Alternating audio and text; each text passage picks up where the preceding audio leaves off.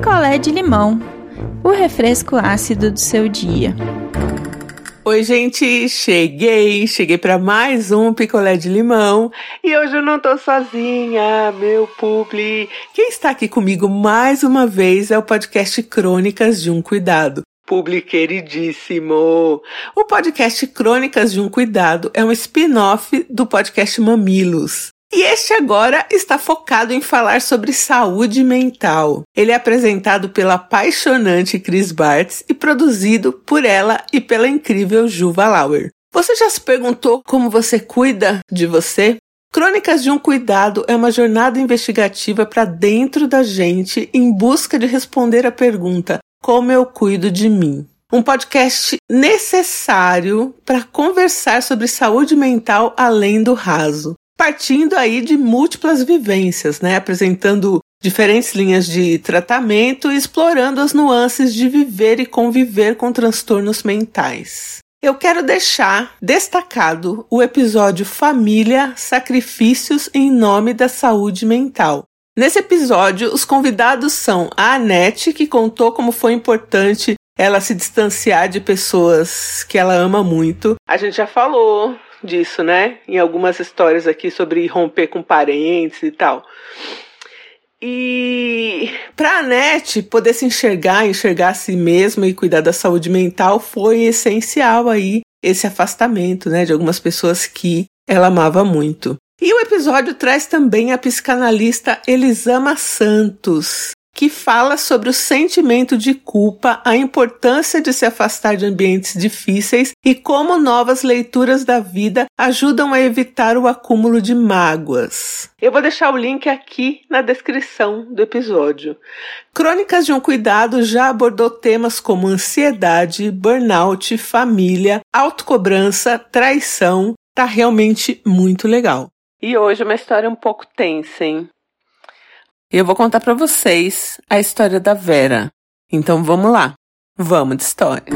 A Vera tem mais duas irmãs, a Cida e mais uma. E elas sempre se deram muito, muito, muito bem, assim, as três. Então, as três casaram na mesma época, tiveram filhos na mesma época. E os filhos cresceram e foram viver a vida deles e tal. E elas continuaram amigas ali, né? Os três casais, as irmãs e os maridos, todo mundo muito amigo.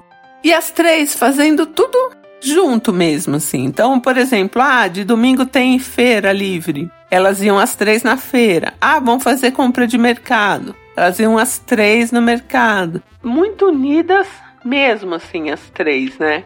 Até para comprar pão assim. E a uma, as outras duas iam junto e elas morando assim, duas numa rua, a Cida e a Vera numa rua e a outra irmã na rua de trás. Então assim, muito perto mesmo. E entre os maridos aí das irmãs, muito unidos, né, também, um deles, que é o marido da Cida, gosta de fumar cachimbo. E a Vera que é quem me escreve, falou que cachimbo tem um cheiro muito característico, assim. Que todo mundo conhece, enfim, todo mundo sabe que ele fuma cachimbo. A vida foi seguindo, ela sempre nessa amizade, então se viajava, viajava junto. Natal, Ano Novo, todo mundo passa junto. Aquela festa dos pais das três já faleceram, então são as três ali e os maridos e os filhos que já estão longe, um estudando, outro viajando, um casou, enfim. Né? É mais a vidinha ali dos seis. Até que um dia a Vera, do nada, porque elas falam muito, né, ali por celular, tava com o carregador ruim, então o celular dela descarregou e ela tinha que pegar uma forma na casa da irmã. E aí ela foi e geralmente elas já vão entrando assim, né? Mas dessa vez, o portão dessa irmã, que não é a Cida, é a outra, que sempre ficava aberto, estava trancado. E aí ela chamou, a irmã dela veio e falou: Agora, agora eu tô ocupada, não posso abrir. Isso nunca aconteceu, gente. Isso nunca aconteceu. E quando ela chegou perto ali no portão para falar que ela não podia abrir, que ela estava terminando uma faxina, tudo muito estranho, a Vera sentiu nessa irmã o cheiro de cachimbo do marido da Cida. E aí ela falou: não pode ser. Não pode ser. Na hora a Vera me falando que assim, parece que ela sentiu o coração dela partindo mesmo, assim. Porque não, não, não tinha como pensar isso da irmã dela e do cunhado, sabe? Só que Vera, muito esperta, falou: ah, tá bom, então tá, eu volto outra hora então para pegar a forma, porque para pegar a forma ela teria que abrir o portão, não dava para passar. Então acho que ela ficou até com medo de abrir o portão e a Vera entrar, né? Então ela falou que ah, tô sem chave. Inventou um monte de coisa assim, nada a ver. Só que a Vera não foi embora. A Vera ficou quase na esquina, mas de um lugar que ela conseguia ver a casa da irmã. E ela ficou ali por duas horas no sol, com ódio. E ela pensava assim também: Poxa, eu mereço também estar nesse sol aqui, porque eu tô desconfiando da minha irmã. Só que depois de duas horas, o portão se abriu. E o marido da Cida saiu muito discretamente, muito rápido de lá. Só que o que a Vera não tinha percebido é que onde ela estava, ela estava perto do carro dele. Ele tinha deixado o carro bem mais para lá. E aí a Vera ainda teve que sair correndo para ele não ver, porque ela, ele foi indo pro lado dela, né? Naquele momento, ela tinha acabado de descobrir que a irmã dela estava saindo com o marido da Cida. E aí o que fazer? Ela não tinha coragem de contar para Cida, porque a outra também era irmã dela, né? Ela ficou com a cabeça muito ruim, a Vera não tinha coragem de contar para as amigas, com medo de alguma fofoca e tal. E aí ela chamou o marido dela para contar, né, para tipo dividir esse choque, né? Só que quando ela contou pro marido, o marido fez uma cara de quem já sabia. E aí a Vera ficou olhando para ele assim meio em choque e ele falou: "Olha, eu desconfiei uma época". Ela falou: "Que época? Quando?" Ele: há uns, bem uns 15 anos. 15 anos. Falei com ele, ele negou, mas depois eu fiquei esperto de novo e eu peguei e é isso, assim, eles têm um caso muito, muito antigo. E aí a Vera ali, ela começou a chorar, porque até então ela não tinha chorado. E ela ficou magoada também do marido não ter contado. Mas eu entendo meio que o marido dela, assim. Eu não sei também se eu contaria. E aí ele explicou isso. Ele falou: vocês três é, irmãs muito unidas, tal, como que eu ia chegar e, e contar uma coisa dessas, né? E aí, superada um pouco esse ranço do marido, né? Porque o marido não contou pra ela, ela foi querer saber detalhes do marido, o que, que ele sabia. Então ele falou: Olha, eu não, não sei de nada, porque assim, né? Quanto mais eu soubesse, mais eu ia me comprometer. Então eu sei que o caso existe, e uma coisa que eu sei é que um dos filhos da sua irmã Pode ser dele. Gente. E aí a Vera, mal, mal, mal. Isso foi setembro do ano passado. Elas passaram Natal, Ano Novo junto. A Vera já sem muito olhar na cara da irmã. E a irmã meio que talvez sacando ou com medo de perguntar por quê também não foi tirar satisfação. A Vera ensaiando um jeito de contar esse ano agora pra Cida da traição, porque era uma coisa assim, era fato. Ela ia contar pra irmã, elas iam romper com a outra, enfim. Alguma coisa ia rolar. E quando ela tava ainda tomando coragem, a Cida apareceu lá na casa dela chorando e ela falou: Pronto, agora a Cida descobriu, pelo menos vai me tirar essa, né, essa carga de ter que contar. E a Cida tava chorando porque o marido tinha feito alguns exames e ele tá com câncer na próstata marido da Cida, que é o traidor, que tem um caso de, sei lá, 20, 30 anos com a irmã da Cida e da Vera. E aí a Vera ficou em choque, né? Porque agora a Cida tá cuidando dele, tá fazendo tratamento, tudo. E o marido da, da Vera falou: Olha, você não vai contar nada, porque, né? O cara tá com câncer, o cara tá se tratando. A outra irmã lá tipo, se dedicando muito para ajudar a Cida para cuidar do cara. Então a Cida tá tipo assim, nossa, porque a fulana, que é a irmã, né?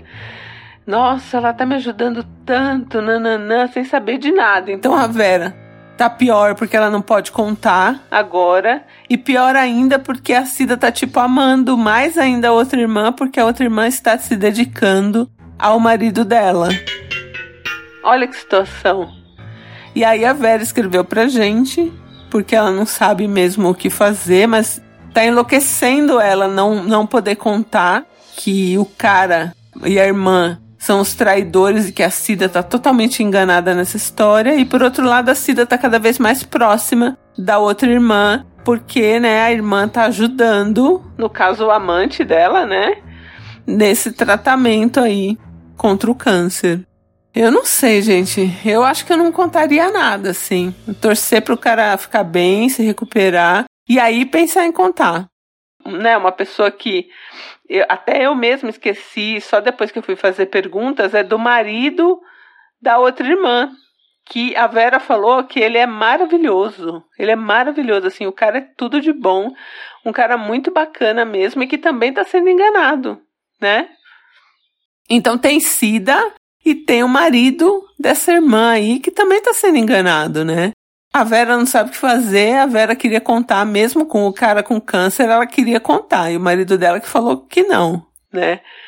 Mas ela falou que tem hora que vê, assim, quando a Cida começa a elogiar muito a irmã, que ela quase fala. E que ela não sabe se ela vai aguentar.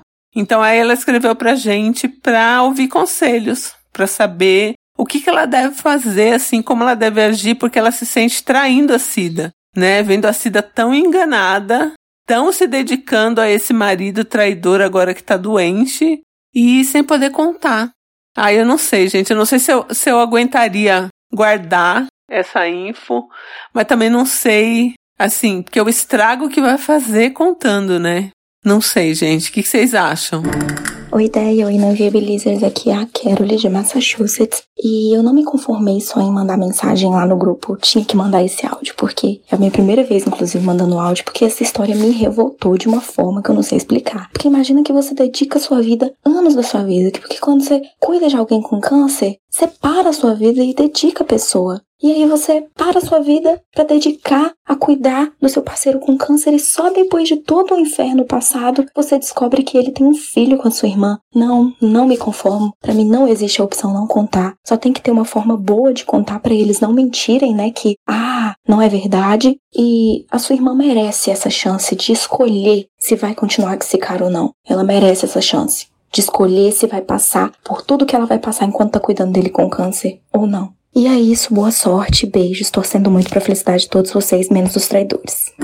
Oi, gente, oi, ideia. Aqui quem fala é a Clívia, do Amapá. Então, Vera, que situação difícil, hein? Bom, eu acho que o mais importante é você lembrar que a culpa disso tudo não é sua. Você não tem que se sentir culpada ou pressionada a tomar nenhuma atitude porque você foi colocada nessa situação de forma gratuita. Mas a minha opinião é que a gente precisa deixar as pessoas lidarem com as próprias situações das vidas delas, lidar com a verdade e tomar suas próprias decisões. Então eu acho que você deveria sim contar para sua irmã e deixar e sempre apoiá-la, não largar a mão dela, prestar apoio, prestar acolhimento, mas que ela tenha a liberdade de ter os sentimentos dela e saber da verdade porque a verdade ela é sempre mais importante na nossa vida.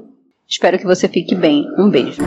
Ouça o podcast Crônicas de um Cuidado gratuitamente no G-Show, Globoplay e em todas as plataformas de áudio. Novos episódios toda quarta-feira. Um beijo, gente, e eu volto em breve. Quer a sua história contada aqui? Escreva para nãoenviabilize.gmail.com Picolé de limão é mais um quadro do canal Não Enviabilize.